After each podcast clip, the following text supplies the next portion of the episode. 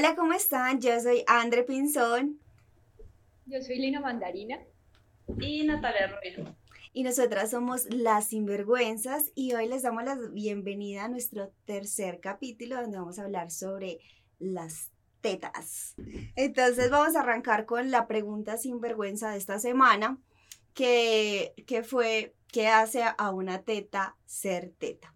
Y con esta magnífica pregunta vino una magnífica respuesta que era, era como, las tetas son tetas y hasta los hombres las tenemos. Me pareció que así fue, así fuera la, la única que hubo. Eh, yo también entendí como que había cierto, hay un trasfondo muy filosófico al respecto, porque nosotros pues vulgarmente llamamos a las tetas pues a, nuestras, nuestras glándulas mamarias, ¿cierto?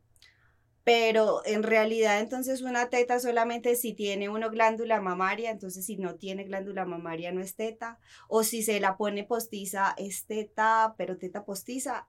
Entonces por eso como que traje esa pregunta sobre las tetas porque creo que hay una doble relación, una doble categorización, porque la, la teta como tal, el seno como tal, eh, no es un órgano sexual. ¿sí? Nosotros no venimos a este mundo con los senos desarrollados, o todos tenemos tetillas cuando somos niños. Eh, y en el momento que ya empezamos como a, la, eh, a entrar en la adolescencia, empezamos a desarrollar esos eh, esas características secundarias, que son secundarias, como el pelo, ¿cierto? La vellosidad en las axilas, en, en nuestros genitales, como también el desarrollo o no de nuestras glándulas mamarias, pero entonces...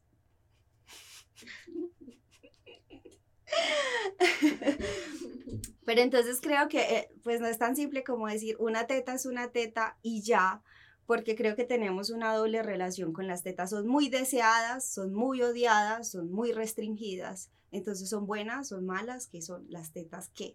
¿Ustedes qué piensan? Mm, pues, pues a ver, yo personalmente, yo creería que lo que hace a una teta ser teta es quién porta las tetas. Me explico.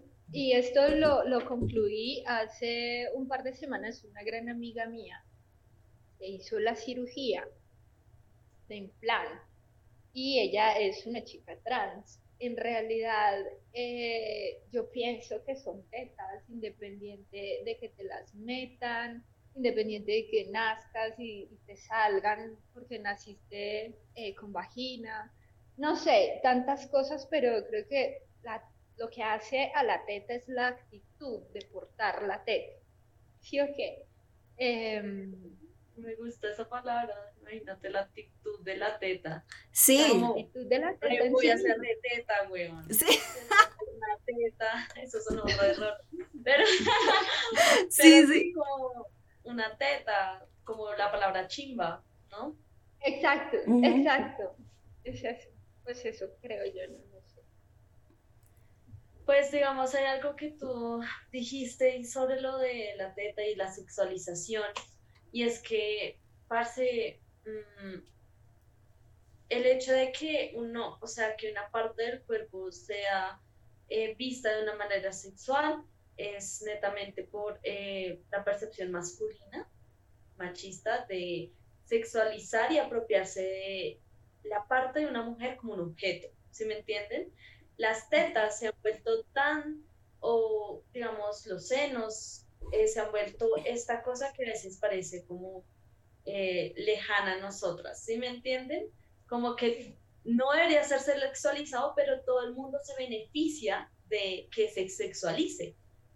¿sí? Y se benefician, digamos, de cubrirlos, se vuelve toda una industria, se vuelve un o sea, se vuelve parte, por eso a eso me refiero con el objeto, se vuelve como parte de un objeto de consumismo para otras personas y una restricción, restricción de una parte corporal, que lo que tú dices no son órganos eh, reproductivos.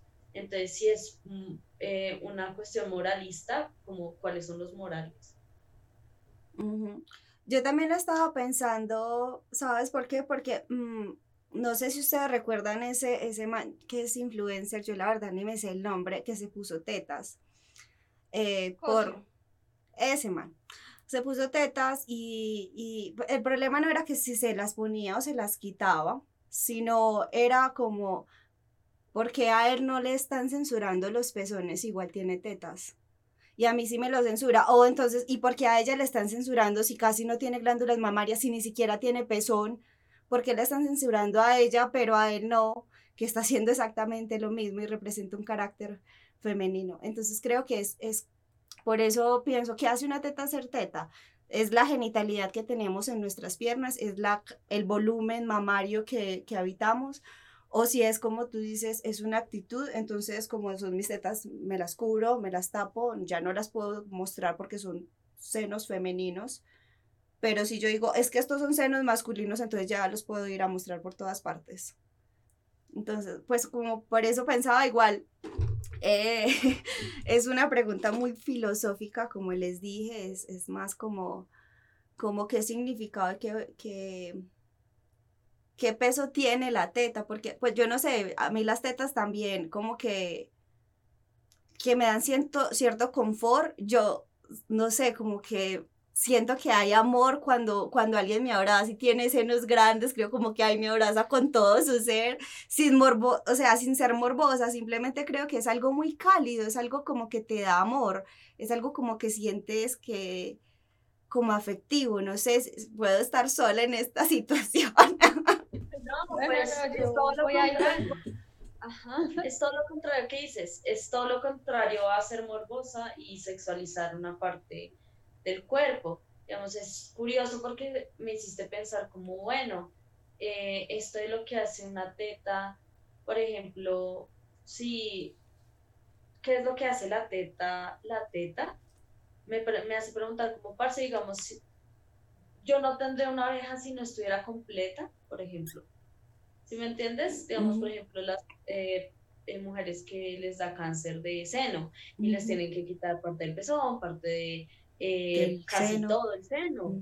Entonces dice, uno dice, bueno, entonces, ¿qué es realmente el seno, la teta? ¿Qué se considera? Si yo no tuviera pezón, ¿sería una teta? O sea, como que...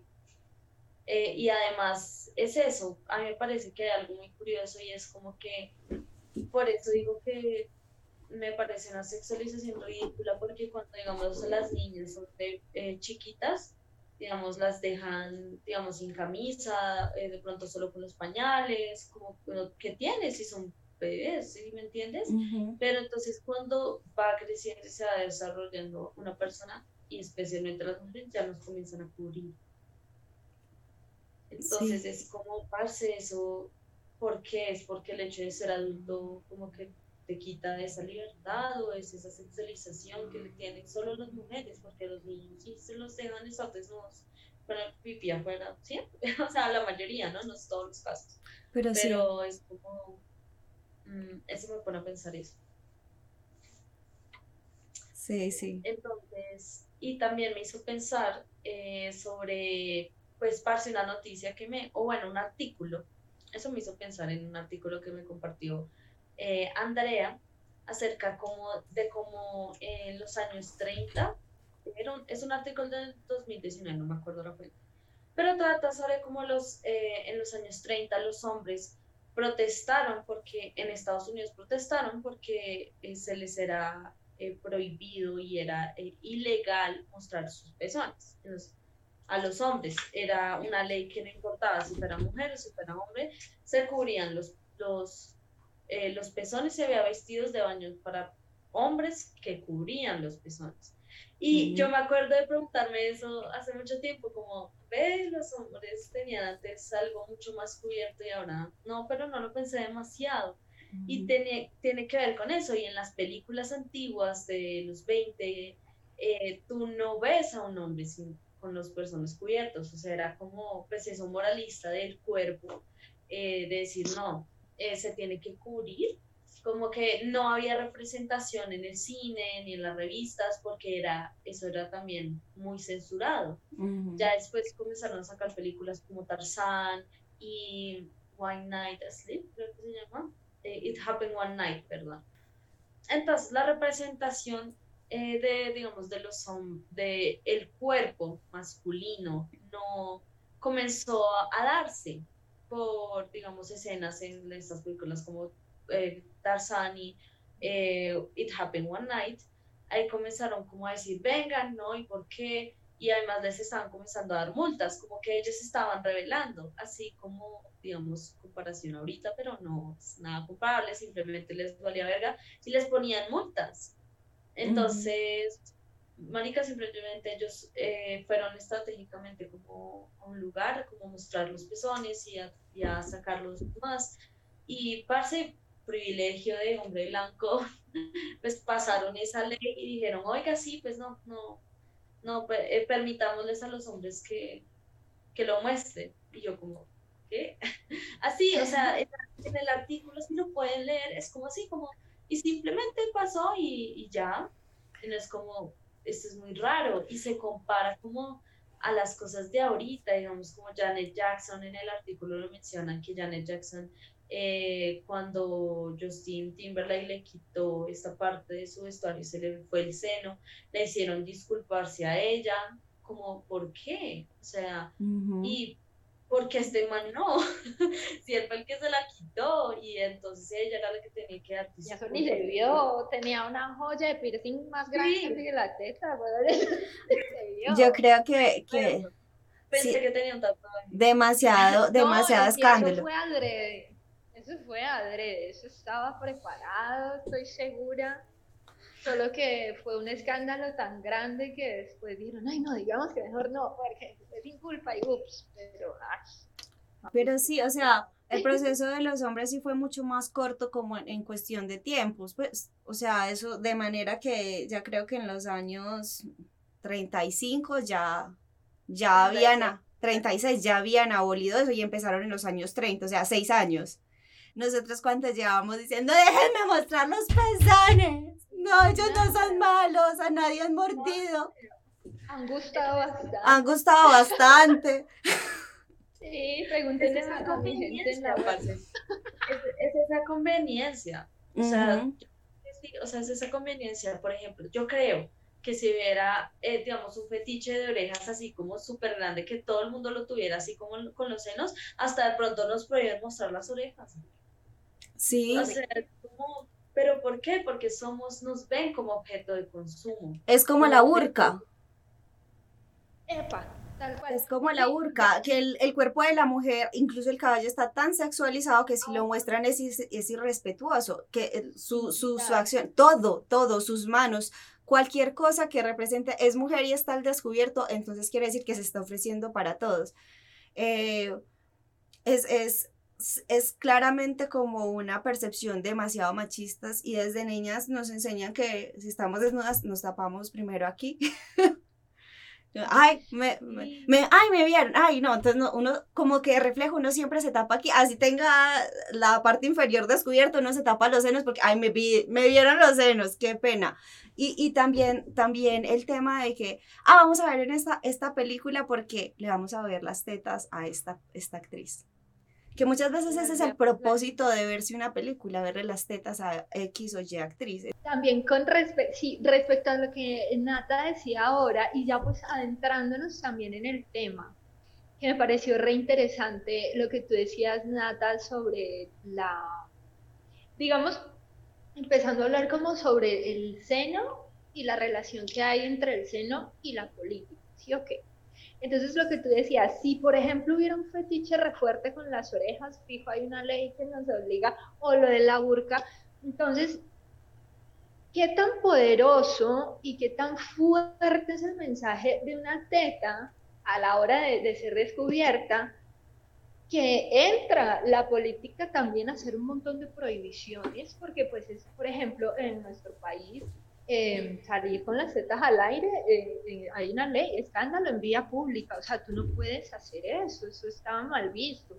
Em, mientras que ves hombres trotando sin camiseta, con su tetilla al aire sin problema alguno. Y no importa si tus tetas son grandes o chiquitas o medianas o si lo que sea, es escándalo en la vida pública. Entonces, como la política también entra a oprimir el seno y a, y a censurarlo, de tantas maneras, ¿no? Sí, mediáticamente, o sea, el seno es político, es económico, es, o sea, son muchas cosas que se benefician de esa, de esa represión que tenemos del cuerpo, como todo. O sea, em, directamente con la política. Eh, pues como para, para, empezar. Sí, yo creo que, que el, el, seno sí es, es un arma política como tal.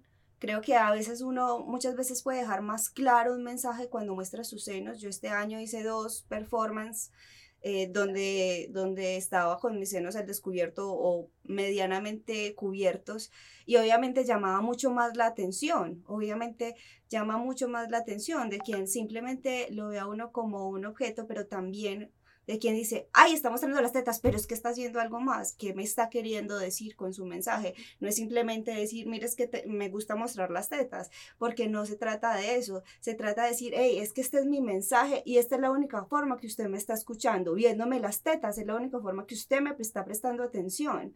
Entonces que eh, eh, la teta es un, es un es algo político muy fuerte porque incluso es ofensivo algo tan básico como amamantar a un bebé y se vuelve un escándalo, uno dice, ¿qué poder político tiene un seno, una teta al descubierto? Eh, si, si, si está cumpliendo su función más básica. O sea, yo no, no entiendo cómo uno puede ver con morbo a una mamá amamantando a su hijo. Yo no lo concibo. Pero ha llegado tanto el nivel de la censura y el nivel de, de la prohibición sobre nuestros cuerpos que hacerlo es un escándalo, literalmente, o, o genera incomodidad. Y no, no le vea los tetas a ese señor indecente, pero pagan por ver o se van a pajear buscando ver tetas. Impresionante. O, o, en el marco de una protesta también, ¿no? Yo quería decir eso. Sí, yo quería decir es que, perdón, sigo, es que apenas dijiste protesta, yo pensé y me volví al, em, en la, la, vez pasada que fui a la marcha feminista para, para la hashtag corte sí, eh, que legalicen el aborto en Colombia, la última marcha a la que fui, pues eh, me inspiré mucho viendo a otras chicas porque eh, quitarse la camiseta y dejar sus tetas al, al aire, sus senos, de su cuerpo, eso me inspiraba mucho y yo decía, parce, yo hago desnudo, hago fotografía desnudista y no voy a hacer esto en este momento y yo no pensaba ir a hacer ir a protestar con las tetas afuera pero verla a ella apropiándose tanto de esa parte de su cuerpo decir marica esto es sí es un sentido político eh, porque demuestra la libertad la libertad que yo quiero la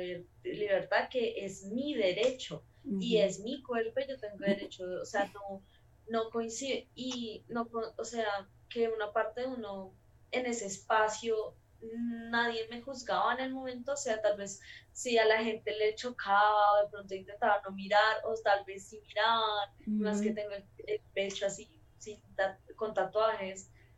Eh, entonces la, era muy, fue una experiencia muy interesante y difícil porque me sentí nunca me había sentido tan vulnerable, fue muy difícil, mi corazón me hacía así, me dio ansiedad un poco, pero las, el mismo círculo de las chicas y de esta sororidad que hay de cuidarnos, siempre tenía que estar en Porque... que iba a ser una demostración. Vamos a hacerlo. que yo me puse la blusa para la ocasión pero tampoco es como sacar Pague por eso.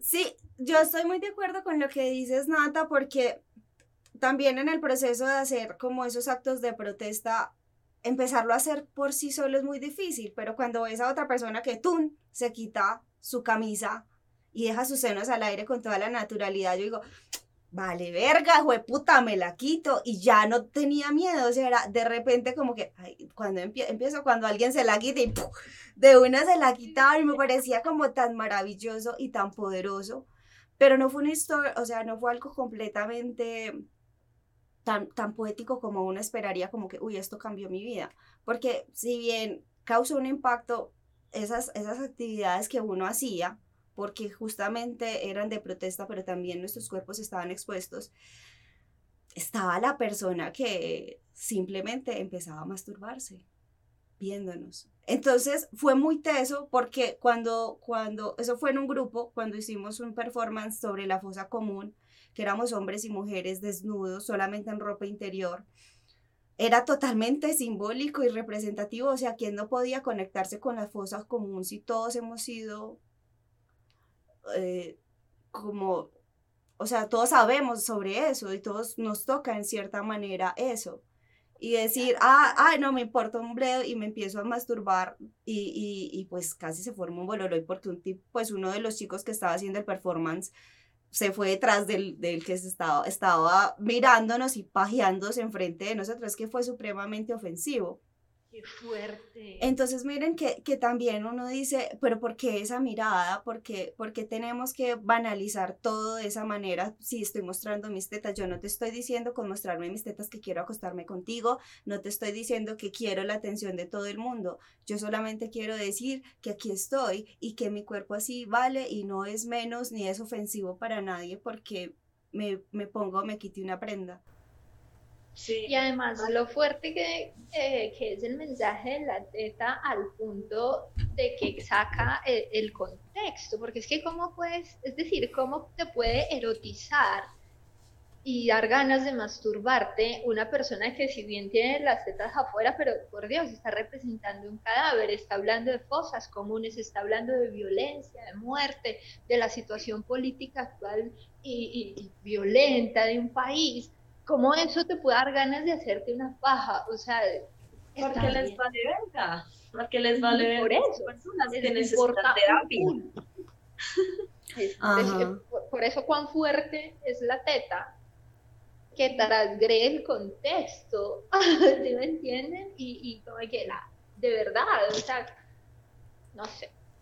Sí, no, y además es que me pasó algo similar a lo que le pasó a Andrea y es que Marica estaban poniendo una canción de perreo que era Mata Bebés y se Mata Bebés vuelta en per eh, o sea, la, esa frase la volvieron un perreo.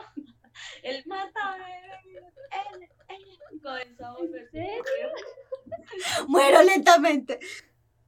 Eh, entonces yo estaba feliz con mis tetas bailando y se acercan manes y es que fue preciso. Yo estaba tan embobada que yo no me di cuenta que estábamos caminando por la 19. Que acá en Bogotá pues es la zona donde eh, es una zona roja donde hay mucha prostitución y drogas y estábamos ahí perreando, yo estaba bailando, estaba con em, eh, una, una amiga. Normal, parce, yo estaba ahí bailando cuando yo me doy cuenta y siento como flash en mi cara, o sea, flash y yo como, what? Y volteé a mirar y eran los manes con el celular, weón, grabando. Y ahí es cuando me encanta porque las, obviamente había unas chicas ahí que son las capuchas que son de una se van a, a ver que fue de, de, una las nenas se le lanzaron, dos, eran, estaban vestidas de negras, como re bueno, qué bueno, re, como, fue re, ¿qué, qué pasó? ¿Qué está haciendo? Y que no sé qué. Ellos, no, y ellas, bórralo, bórralo, bórralo, muéstrame, muéstrame. Y así estaban re, y entonces también llegaron pues los de seguridad, que son los de la secretaría. Y ellos, re, ¿qué pasó? Y hasta que borraron las fotos, y yo, uy, marica. Y yo como que en parte me dio mucho shock, incomodidad, porque después de eso, además de que ya estaba haciendo mucho frío, parce, ya no quería estar así expuesta. Porque pues hicieron algo muy incómodo y me sentí muy incómoda. Yo estaba en mi libertad, estaba tan feliz y que eso haya ocurrido me, me molestó demasiado. Me, me molestó mucho, fue como, porque como que mi experiencia tiene que ser saboteada por el placer de alguien más. Es como, porque mi, o sea, ¿por qué, huevón? Porque no es, ves las tetas como que estoy protestando, no porque tu placer. Ajá, ajá. De, Sí, verdad, qué rabia. No, es que me indigné, o sea, hashtag indignada, me indigné así contando. O sea, yo estaba, tenía como ganas de volverme a ese momento para ir a pelear por ti también. Marica, como la correlación entre el seno y la moda, digamos. Eh, sobre esa, esa imposición de moda de cubrir el seno o de incluso de usar un brasier, mm, porque aún a estas alturas de la vida, pues no ponerse un brasieres, incluso eh, me pasó más de una vez, pues porque yo soy la mujer sin brasier. y, y, me ha pasado que señoras muy mayores llegan a decir incluso que gas, como si fuera algo de, de algo cochino, no ponerse un brasier, como señora, ¿qué le pasa? No, no sé, no. Mm, y esa imposición también como de, de la industria de la moda en, en, sí, de cubrir la teta, de, de diseñar cosas cada vez más elaboradas para taparla o para mostrarla de una manera fashionista también, ¿no? Mm. Eh, no sé, como que hay muchas cosas detrás y alrededor del seno eh, en cuanto a que la industria de la moda se aprovecha para hacer, digamos, un uso de algo que está censurado y sacar provecho económico de ello. Me parece muy fuerte. Sobre todo el tema del Brasil. A mí me toca muy fuerte el del Brasil, porque no, no siento que deba de ser una imposición, sino una elección. Si lo usas, si no lo usas. A mí me agrada mucho la lencería, es de hecho uno de mis fetiches más grandes, pero yo lo sexualizo más. Para mí utilizar un brasier es algo que me hace sentir más bien sexy, y, pero ya para mi uso diario y para la vida y para salir, yo prefiero andar de tibolear. Entonces, eh, no sé, ¿ustedes cómo ven la relación entre el seno y la moda? ¿Qué dice André? Ah, no, dale Nata, Nata tiene una opinión. Yo quiero elaborar lo mío. Es que eso del brasier, eso del me hizo pensarlo, o sea, me hizo de una vez pensar en, digamos, todo este de Victoria's Secret, digamos, de las copas y esa cultura de llenar la copa para que sea más grande y más que no sé qué. Entonces es súper contradictorio, weón, porque no es que les, o sea, no es que sexualicen y, o sea, hay una exclusión hacia la teta, hay una discriminación hacia eso y de eso de tener los senos grandes y entonces ponerle, sea, la, la copa así súper rellena, que para que sean más grandes, es como, pues, es para los demás, es para ti, weón. Sí. Y a mí me pasaba eso, yo en mi adolescencia, pero adolescencia compraba mucho de esos, de ese tipo de, de, de, de brasieres, porque me sentía a los 14 años, me sentía insegura porque no tenía los senos grandes. Y eso yo hacía como esta sinvergüenza de verdad, voy a decir esto que no se lo he dicho públicamente, pero cuando tenía 13 y eso me ponía así como los, los, los, el papel higiénico, me llenaba mucho, después me ponía como eh, los dos brasieres, eh, cosas encima y yo sudaba mucho y se me marcaba acá demasiado. Y ella, marica, o sea, y, era, y ahora, yo tengo unas tetas ahora grandes, pero era porque ni siquiera me dejaba me di tiempo de desarrollar, weón. Ya tenía estas cosas súper implementadas de cómo tenía que ser mis senos. Y pues el hecho de usar tantos brasieres y tanta presión acá me causó tumores en los senos, que son benignos, pero los tengo y son muy grandes y duelen y me canso a veces eh, si uso un brasier. Ya no me gusta usar. Eh, por eso también, entonces como que toda esta cultura acerca de cómo debe ser un seno eh, y cómo se beneficia el capitalismo patriarcal del seno es degradante, bueno, crearle este tipo de inseguridades a las niñas eh, y beneficiarse de esas inseguridades.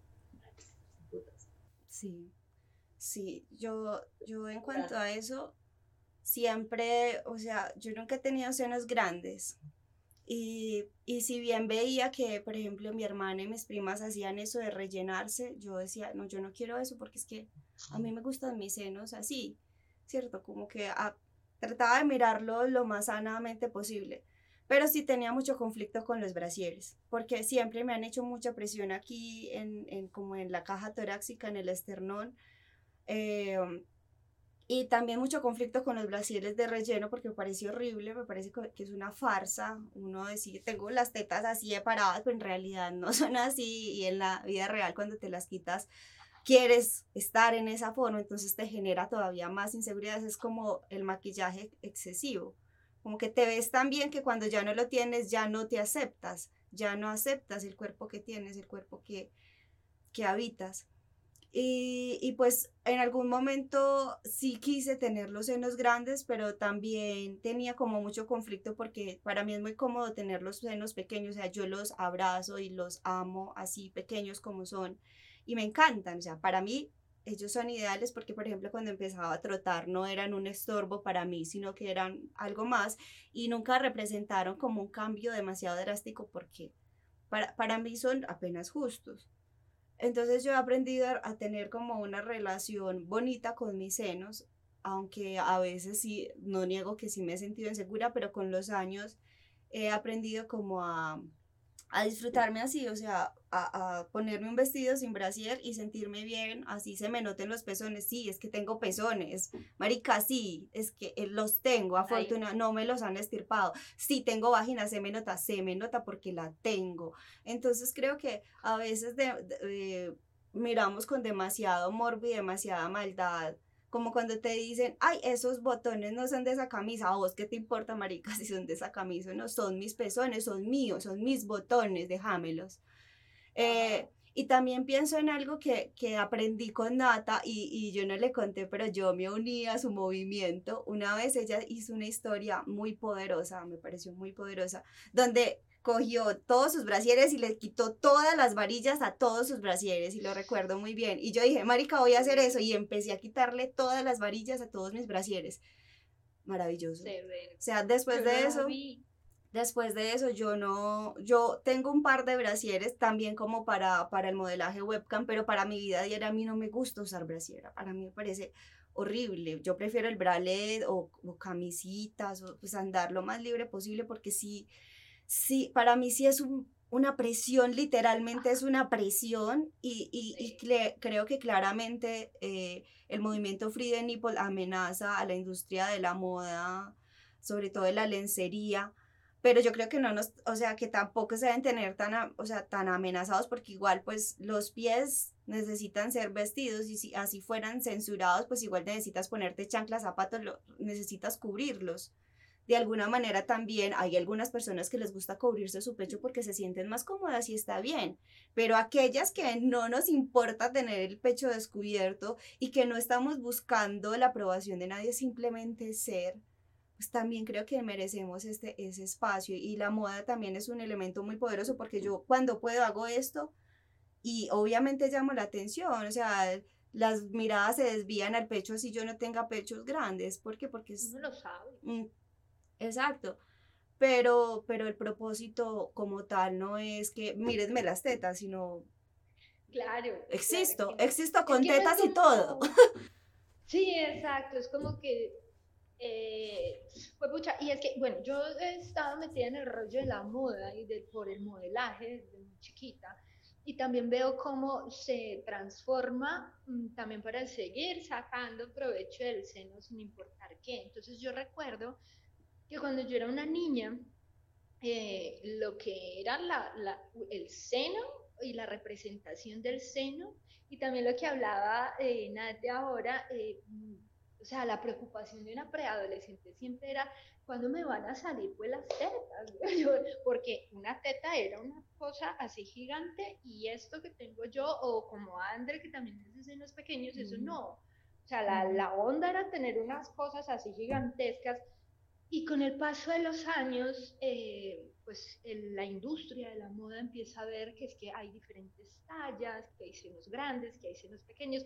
Empieza a salir ese tipo de blusas como la que tengo yo puesta, que estaba como más direccionada como a, se la puede poner cualquiera, pero entonces es como darle apertura al no uso del brasier y, y, a decir, bueno, no, es que también está la teta pequeña y también es válido. Entonces, uno sabe que las tiene, uno sabe que al no ponerse un brasier y o al ponerse este tipo de ropa, pues llama la atención.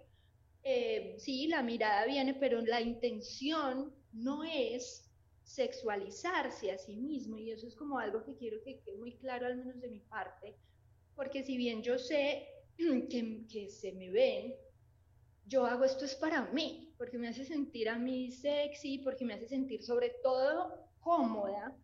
Eh, entonces, pues, ¿y qué si los botones son o no son de la blusa, como decía? Es decir, a, vos qué te importa.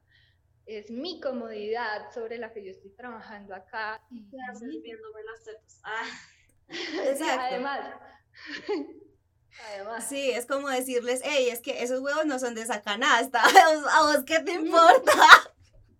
Ay, archivo guardar. Además, sí, marica, qué partido. Sí, o sea, si nosotros le dijéramos a los hombres que las pelotas ahí al frente, que se lo acomoden, huevón, es como y es como, o sea, es como... Yo no sé si ustedes se acuerdan, pero a mí esto se me quedó pues mucho tiempo en la mente y yo tuve que luchar contra eso como es de construirlo, que era eso de no se rasque, no se rasque en público y yo, pero si él también lo está haciendo y nadie le dice nada, porque a mí sí me tiene que preocupar rascarme mi vagina si me pica o mi culo si me pica y él se la está rascando a pata abierta casi montándose el pie por acá. Y todo bien, no hay problema, pero si yo medio, medio me toco y pues, pues que nos pica, normal. Hay momentos en que el pelo se me desacomoda. Marica, sí, que lo sepa el mundo por si a alguien le quedan dudas, pero a que no se imaginan, así como las huevas pican, la cuca pica. A que no se lo imaginaban y uno le pica, y es verdad, marica, ¿no? Como que uno para rascársela de maromas, como que uno mueve la pierna para un lado, para el otro, y todavía se hacía hueva Ah, no, a partir de hoy me rasco la cuca donde sea cuando me pique. Marica, yo, yo era así y yo ya dije, no, ay, te está rascando, sí, marica, me está picando, pues yo que te, estoy rascando a vos, no, estoy rascando mi propio cuerpo, ya. Sí, no, es que, eh, parce, es porque somos, es porque somos mujeres, bueno, ese es el problema, y este acaba, digamos, lo que la sociedad, digamos, considera que si tienes tetas, eres mujer, entonces, si no tengo tetas, no lo soy. porque, digamos, cuando mi mamá le estriparon, hay mujeres que por cáncer de seno no pueden tener senos, entonces dejan de ser mujeres. O esta chica trans es eh, transexual, dice, ¿será que me hago las tetas o no? Para, por, pero ¿por qué? Si ser una mujer no es tener tetas. O sea, eso, las tetas no hacen a la mujer. O sea, eso que tiene que ver, si me entienden? O sea, como sí es una particularidad que tienen las mujeres, pero entonces al hecho de decir como que para ser mujer necesito tener tetas y de cierto tipo de tetas invalida a esas personas que no las tienen, a esas mujeres que no tienen tetas.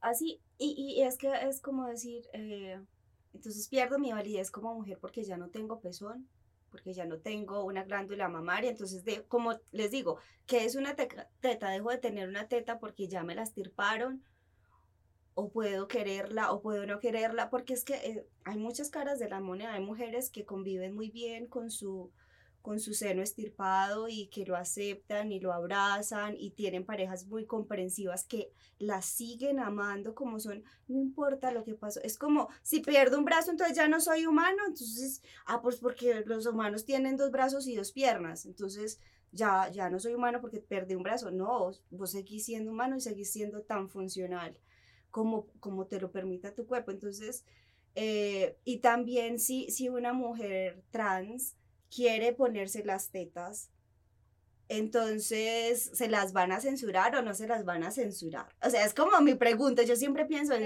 ya, ya que se identifica como mujer, ¿la van a empezar a censurar o no?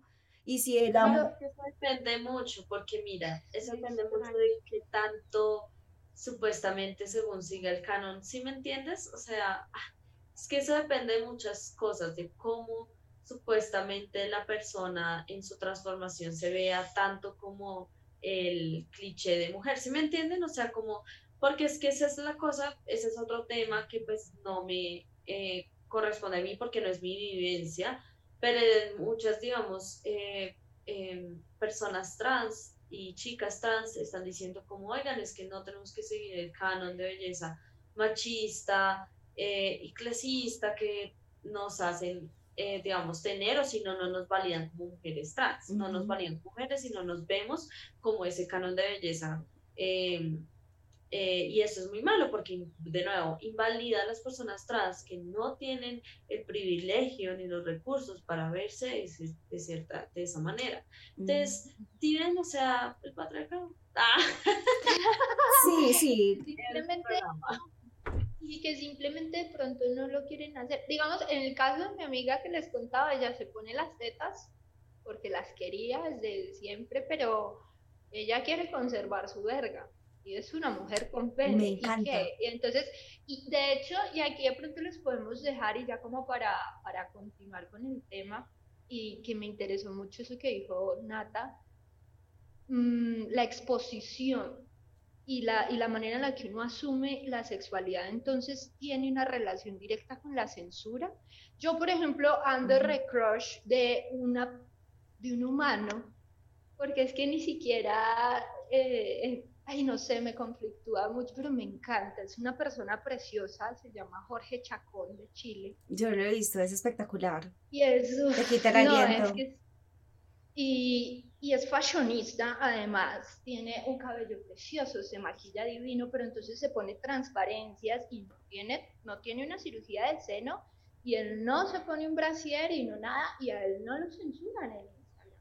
Aunque tenga ropa de mujer, maquillaje de mujer, pelo largo, él se ve como una mujer, pero... como una mujer, pero es un man. Y él dice, yo soy, y, y, estoy cansado, y estoy tranquilo, y se refiere a sí mismo como un hombre, y se llama Jorge Chacón. Entonces, es fascinante, es fascinante Y, y, también ver cómo el mundo empieza a evolucionar en torno a la moda también y a romper ese montón de esquemas con personajes como Jorge o tantas gente, y tantas gentes que, que vienen a decir, venga, un momentico, es que lo que yo decía de pronto al, principio, la teta es algo que uno asume, no es, no es como juzgable ni desde el tamaño, ni desde si se cubre, si no se cubre, es ya como una imposición de moda, pero ya muy inmediata. Y también, entonces ahí viene la relación que tiene el seno con la economía, ¿sí o qué? Cómo se comercializa la teta. Em, personalmente, yo, cuando pienso en la relación entre un seno y la economía, yo no sé por qué mi primer pensamiento es como la prostitución. Em, porque es como mi primer pensamiento a la hora de vender la teta, em, sin, sin, juzgarlo, porque yo, yo pienso que la prostitución es simplemente una rama más del ejercicio del trabajo sexual. Eh, pero entonces, ¿cómo se vende una teta? Si me hago entender. O cómo juega, o qué papel juega el seno dentro de la economía. Em, entonces algo es más atractivo si lo vendemos y le ponemos ahí una modelo que está mostrando las tetas, que si ponemos una señora cubierta. ¿Ves? Entonces, ¿cómo vende una teta? si desde la prostitución o desde cualquier tipo de, forma de mercadeo. tiene que ser el hecho de ir a comprar la teta, pues en sí, pero la teta como valla publicitaria, me hago entender. Pues yo creo que todo es un mercado, o sea, el seno como tal tiene su propio nicho de mercado, desde, desde la parte hormonal, desde la parte hormonal, ¿cierto? Eh, hasta la parte de cirugía plástica, de que te tenemos la solución, a tus senos pequeños, ¿cierto? Entonces, yo recuerdo que ese era un mercado demasiado fuerte cuando íbamos creciendo, todo el mundo tenía las tetas, todo el mundo se ponía las tetas y cada vez eran tetas más grandes, más plásticas, o sea, cada vez se notaba más eh, esa tensión de la piel y cada vez empezaban a, a, verse más cosas. Yo de por sí siempre le tenía como mucho miedo a ponerme algo encima del seno porque le tengo mucho miedo a desarrollar un cáncer y no notarlo. Eso es como mi mayor temor. Eh, más que por el aspecto estético, pero ¿cuántos millones genera la industria cosmética por las tetas? Porque ya se las maquillan, ya les ponen sombra, iluminador, ¿cierto? Le ponen aretes, los aretes, bueno, los aretes son mucho más como, como un poquito más de... Decorativas y es una decisión mucho más personal, que, pero también tiene un mercado. Pero la, la industria de la moda sin duda es la que más se beneficia de las tetas, pero la industria del alcohol, del tabaco, la industria eh, como tú dices, casi todo se vende con una teta y, justamente mostrarlas, es decir, ah, están dando eso gratis, ¿cierto? Entonces ya no, ya no le doy valor a esa persona, ya esa persona no vale porque la está dando gratis, pero si me cobra por eso, tiene más valor. Entonces es como esa, esa dicotomía entre, entre acéptate como eres, pero si tuvieras tetas más grandes te verías mejor pero ay, es que es que escote se te vería mejor si las si si si muestras más tus senos, pero te cubres aquí. No, cúbrete arriba, pero tápate abajo. No, tápate abajo, pero descúbrete arriba. Es como es como un juego de doble moral todo el tiempo donde no sabemos cómo cómo relacionarnos con nuestro cuerpo y, y para eso hay un mercado. Para ese está el mercado de la inseguridad que busca solucionar todo. Y pues el mercado también sexual. Sí, obviamente el, mercado sexual está implícito, pero yo creo que más... ¿Ah? o sea, todo lo que es, todo, de, lo, de las restricciones, todo, de todo eso se puede beneficiar. O sea, si no sé, todos se benefician de nuestra, de, de nuestra represión. El capitalismo se beneficia y se lucra de nuestra. De nuestro cuerpo como tal, porque como tal yo creo que todavía se espera que la mujer cumpla con ciertas cosas, entonces ah, si tiene las nalgas grandes y las tetas grandes le va a dar mejor alimento a mi hijo. creo que también está, está de la mano con un pensamiento muy primitivo, muy básico, del cual no nos hemos podido desarraigar que es justamente esa atracción hacia, hacia lo redondo, porque es que es inevitable, o sea, yo le veo las tetas grandes a otra persona y obviamente me quedo viéndolas porque cómo no las voy a ver, inevitablemente son atractivas, o sea, ellas son atractivas, pero eso no quiere decir que yo las tenga que ver con morbo o que tenga que hacer sentir mal a la persona que las porte, porque, porque para mí representan un fetiche o algo que, que no he podido tener, entonces me siento con el derecho de, de invadirle eh, la alegría a otra persona, su individualidad, porque es que cuando te dicen, uy, qué tetas tan ricas, ya vos como que, marica, no me estás viendo la cara, sino mis tetas y ya, pues no. Es, como mucha mierda. Sí, sí, de verdad, da mucha rabia cuando, cuando, cuando de verdad se fijan más en, en cómo es tu cuerpo, cómo es tu culo, cómo es tu cintura, cómo están tus tetas, a cómo está tu opinión, a cómo, qué, qué estás diciendo de verdad. Eh, eso es lo que realmente ofende, o sea, como que uno pase a segundo plano como individuo y pase a ser mayormente importante nuestro cuerpo y cómo lo llevamos. Sí, una, una amiga mía dijo, me dijo algo muy bello, que estábamos como conversando alrededor del tema de las tetas, yo haciendo pues como un poco de investigación al respecto, ella tiene los senos pequeños también, entonces yo le pregunté, hey, chiquito, ¿qué piensas? Sobre las tetas y empezó su discurso de la manera más chimba. Dice, que un momento que mis tetas pequeñas tienen cosas grandes que decir. Y es como que, wow, qué cosa tan linda, marica. ¿Sí me entendés? Sé. Me encanta eso. Sí. Sí, pues igual seguiremos, seguiremos protestando. Ah, seguiremos protestando. Sí. Eh, subiendo fotos, así, ah, nos están haciendo es más creativos Instagram, porque cada vez nuevas ideas para cubrir mis sesones y pues no, gracias, pero eh, voy a seguir haciéndolo y cagada, cagada, cagada, o sea, de verdad. Yo también, yo creo que más fácil me cierran el perfil a dejar de postear. Eh... A mí ya me lo cerraron y volví a abrir otro y a mí, sigo mostrando las O sea, ya, uno, uno viene así de fábrica, marico, uno viene así rebelde, yo, yo, sí. yo vivo en un constante conflicto, como que, ¿cuál es tu problema? ¿Cuál es tu problema con, con mis senos? Y justo ahí también, entonces es eso, la relación entre el seno y la sociedad. Yo lo pensaba, era como, como la comodidad de estar en un acto sexual y sentirme bien con mi seno, ¿cierto? Creo que muchas mujeres, eh, sé, de muchas mujeres que no se quitan su brasier cuando tienen relaciones sexuales porque no quieren que sus senos se muevan para todas partes. Y creo que muchas de las inseguridades que tenemos son solamente nuestras, porque los, muchas veces los hombres como que ni se dan cuenta, como, a vos te preocupa eso, yo no me había dado cuenta. Entonces creo que también sentirse cómodo en el acto sexual con su cuerpo, sentirse bien con sus senos, con, con sus caderas, con sus gordos, con lo que tenga, con todo, es muy importante porque realmente creo que nosotras a veces eh, tenemos una idea, creo que nos han vendido una idea muy estandarizada como que te tienes que ver divina cuando tienes sexo y tú te ves divina si lo estás disfrutando, ahí te ves divina, no necesitas más. Cuando vos estás disfrutando algo, se te nota y eso es sensual y eso es bonito.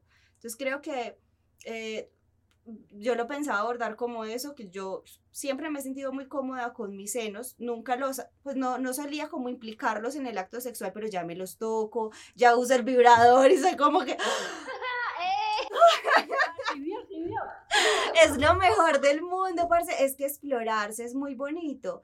Y eso es, una, es, es, algo construido, porque de verdad yo antes no, no, no pensaba en mis tetas, sabía que me las tocaban y como que, ¿qué le verán de gracioso? Pero yo ahora me los toco y yo, ay, es que me relajo. Mira que sí. Me relajo, me relajo. A mí me encanta.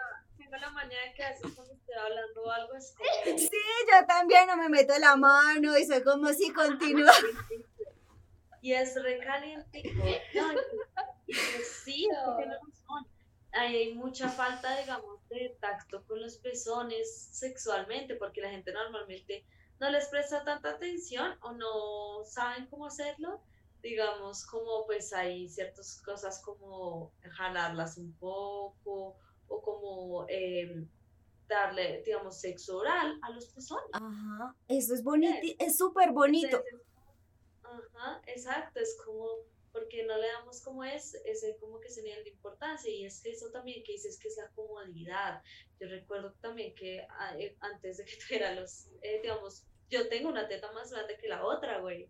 Y eso para mí era, o sea, cuando éramos chiquitas, yo era, no, ¿cómo así? ¿Por qué? ¿Por qué? Está creciendo una más que la otra. Y yo decía, pero es que yo siento una más grande que otra, ¿qué? Y los pezones, y no, y las venas en los pezones. Y yo era conflictuada y conflictuada por tanto tiempo por mis pezones. Y después como que los comencé a amar y yo, ah, me encanta. Me pasó algo, me pareció cuando me de los pezones un tatuaje me quedó más grande que el otro. Pero es porque la puntita es así. Entonces cogió la tinta de la misma manera, como que dimensionamos como si fueran las mismas dimensiones, pero no, una era más grande, entonces el tatuaje quedó más grande. Claro, pero mira que ni se, ni se percibe, o sea. No se percibe. Yo creo que es que también eso está muy eh, em, contaminado por esa imagen que nos da la pornografía de que, claro, entonces para tener un sexo espectacular, la vieja tiene que ser divina y tener unas tetas divinas y un cuerpo en general divino. Y a raíz de eso lo que decía Andrea, mujeres que en sus relaciones sexuales no se quitan el bra, no prenden la luz, no disfrutan su cuerpo cuando en realidad lo que las hace ver bellas no es ese cuerpo lindo según el estándar de belleza, sino el hecho de que disfruten el cuerpo que ya habitan y ya tienen. Mm, es decir, el amor propio es lo que da la belleza en cualquier aspecto. Entonces, de pronto sí es como creería yo, el nivel sexual es la imagen que nos da la pornografía o, o la el canon de belleza estereotipado que nos, nos están mostrando toda hora los medios, la, la, televisión, las películas, que lo que es chimba es estar flaca con la teta aquí parada, Enorme. el culo grandísimo, la barriga plana. Sin celulitis, sin estrías, o sea, cuerpos que no son humanos, cuerpos que no son reales, cuerpos que no son reales, porque yo aún siendo así chiquitica como soy, tengo estrías y tengo celulitis y, y está bien, o sea, no tengo ningún problema con eso, pero por mucho tiempo estuve con mucho conflicto y no me quería y no amaba mi cuerpo y, y me sentía muy insegura y entonces eh, si, si, digamos, estaba en una posición donde se me notaban mucho los gordos, entonces trataba de ponerme la mano, o sea, esas cosas denotan inseguridad, en cambio, cuando a ti te vale verga si se te mueve el gordo, si se te mueve lo que se te mueva, que se mueva, marica, se, te estás moviendo. entonces, o sea, hay una razón para ese movimiento y disfrutarlo, o sea, los ustedes imaginan que los hombres estuvieran, ay no, es que se me ve la barriga muy peluda, Uy, no, no, no, es que tengo celulitis aquí en la pierna, qué pena. Pero sí hay hombres que les pasa eso. Sí, hay hombres que, y, y, y, eso, y eso es muy incómodo cuando uno está con un hombre que no está seguro de sí mismo, y creo yo que así se debe sentir cuando uno está con una mujer que no está segura de sí mismo, que, que, es que no se aman y uno como que no sabe cómo darles ese amor sin aportar lástima, porque uno no, no, lo ve desde la lástima, sino como, marica, mira que eso es maravilloso, no necesitas más, no me importa cómo estás, no me importa cómo es tu cuerpo, yo quiero estar contigo como persona. Pero sí, muchas veces se va simplemente a lo banal. Entonces creo que en el sexo es muy importante uno sentirse muy cómodo con el cuerpo que habita, no importa qué características tiene yo, yo, digamos, me empecé a relacionar de una manera más sana con ellas cuando entendí que eran pequeñas y que así se iban a quedar hasta el fin de mis días y que no había nada de malo con eso. Y bueno, al final, y también digamos, cuando empecé a utilizarlas a modo de protesta, yo recuerdo mucho unas fotos que fueron las que hicieron mi nude art como hacia afuera y que lo lanzaron, digamos, hacia otras partes, otros países. Fueron unas fotos que yo me hice eh, desnuda en una protesta con una frase de una canción de Michael Jackson eh, en todo el torso. En realidad el seno ni se ve tanto, pero estaban ahí. Y, y eso volteó la mirada de todas las personas hacia mis senos pequeños que tenían grandes cosas que decir. Eh, entonces ahí también uno empieza a entender, marica, no es ni el tamaño, ni la forma, ni, no, es la relación que yo tengo con, con ellas y cuán sana es esa relación desde la aceptación, creería yo. Sí, entiendo total. Mi relación también con ellas empezó después de que, pues a los 16, cuando me di cuenta que tenía todos estos tumores eh, por pues hormonas y este impedimento de mantener como esta presión acá. Eh, dije, no, no, ya voy a tener que dejar de usar esos brasieres que usaba. Yo me acuerdo que tenía pesadillas en las que eh, soñaba que la gente se daba cuenta de que usaba el brasier con Entonces, después de esa cirugía, de yo darme cuenta de cómo, oiga, esa la opinión de los demás, perdón, eh, después de que decidí no usar brasieres y decir como, oigan, ya no me tiene que importar eh, la opinión de los demás sobre mi salud y sobre mi salud mental, sobre mi cuerpo. Y fue cuando comencé a apropiarme más de mi cuerpo y a darle más sentido a lo que es ahora. Porque fue como, no, ya voy a pensar en mí y voy a hacerlo. Y de nuevo, esas primeras fotos de cuando uno publica y las sube eh, le cambian a uno las cosas. Es como, uy, soy ya dueña, soy dueña y potra de estas tetas. ¡Epa, eh! soy dueña y potra. Las tengo bien puestas, hijo puta. Ay, pues se quieren salir. bien puestas, pero rebeldes. Bueno, sí, como, como quien las porta. De hecho, sea mi Dios. Pero sí es eso, vamos a seguir, vamos a seguir mostrando las tetas porque nos empodera, porque son de nosotras, porque es una protesta, vamos a seguir haciéndolo. sí, y yo creo que de hecho así fue como nos conocimos, por mostrar las tetas todas tres. Por estar las tetas las tres y nos... yo, ay, esta es de las mías, esta es de las mías, esta es de las mías. Pues yo las empecé a seguir con mucho, con mucha admiración, principalmente porque... Sí eh, sí, o sea, yo las empecé a seguir a cada una de ustedes y, y, me pareció muy bonito porque cada una da un mensaje con su desnudez, o sea, cada una hace cierto activismo con su desnudez y me parece tan bonito porque si a veces solo las palabras no bastan, a veces necesitas ver tetas para que me escuche, pues míralas, pero escúchame también. Entonces, es, es, me parece muy bonito muy, muy empoderador y también muy liberador porque, porque creo que es algo que, que, va a seguir pasando, como dice Nata, nosotros no vamos a parar, cada una está en su cuento, muy metida en su cuento, pues yo no estoy dispuesta a ceder y yo hasta que finalmente nos liberen el peso, yo voy a hacer fiesta y pucha, voy a salir corriendo con las tetas al aire, porque creo que, que, que es algo que nos merecemos, o sea, a veces... Es demasiada presión, como que, como decir, es que si muestras tus tetas te estás degradando, ¿por qué? Muy fuerte. ¿Por qué me voy a degradar?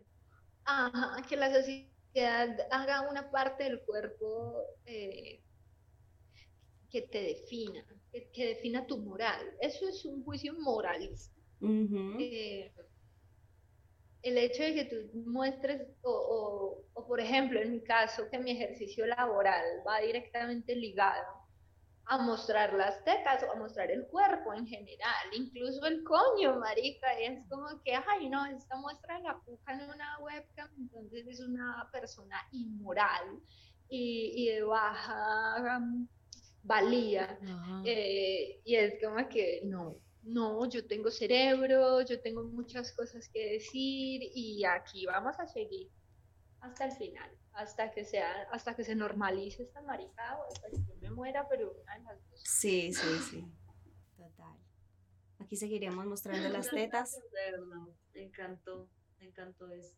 Ay, yo también amo estos espacios, chicas, gracias. Marica, como fluyen, cosmos, cosmos. No, además que yo siento que esto es como, o sea, no es igual a una terapia, pero para mí se acerca mucho porque la verdad es que yo no tengo, no suelo tener estos espacios con amigas y tampoco para hablar con la libertad que hablamos tan bonito.